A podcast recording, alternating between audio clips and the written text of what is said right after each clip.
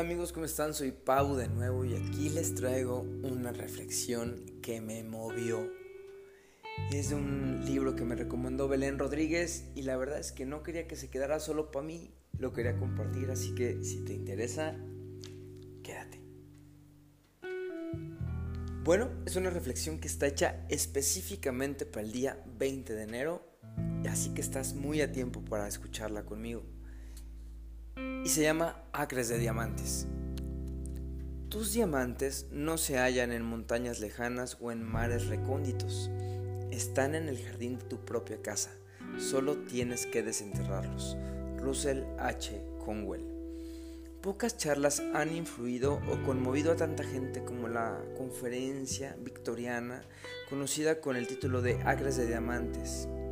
Russell H. Conwell anterior corresponsal y ministro, pronunció su discurso más de 6.000 veces entre 1877 y 1925. Cuando fue publicado este discurso, se convirtió automáticamente en un bestseller y en un clásico de la literatura religiosa. Y bueno, la historia que Conwell explicaba en su conferencia tenía un gran poder de convocatoria porque relataba la vida de un granjero que era persa y se llamaba Ali Jafet. Y este vendió su granja y abandonó a su familia para recorrer el mundo en busca de riquezas. Buscó por todas partes, por cada esquina, por cada escondite, pero no pudo hallar los diamantes que tanto ansiaba.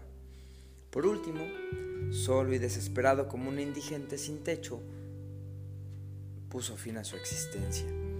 Su búsqueda de riquezas lo había consumido, amigos.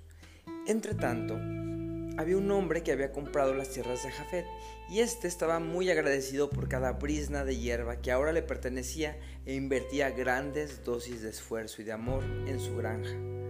Por la noche, rodeado de su familia y comiendo los frutos de su trabajo, se sentía dichoso.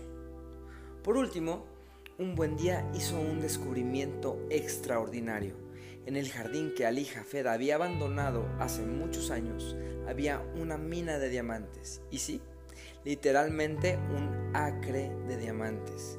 El humilde granjero se hizo más rico de lo que jamás había soñado.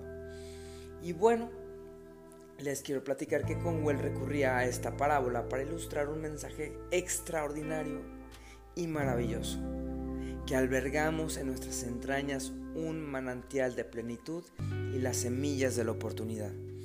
Para cada uno de nosotros amigos existe un sueño estrictamente personal a la espera de ser descubierto y en isofacto hecho realidad. Si apreciamos nuestro sueño e invertimos amor, energía creativa, perseverancia y pasión en nuestra persona, vamos a alcanzar seguramente el éxito auténtico.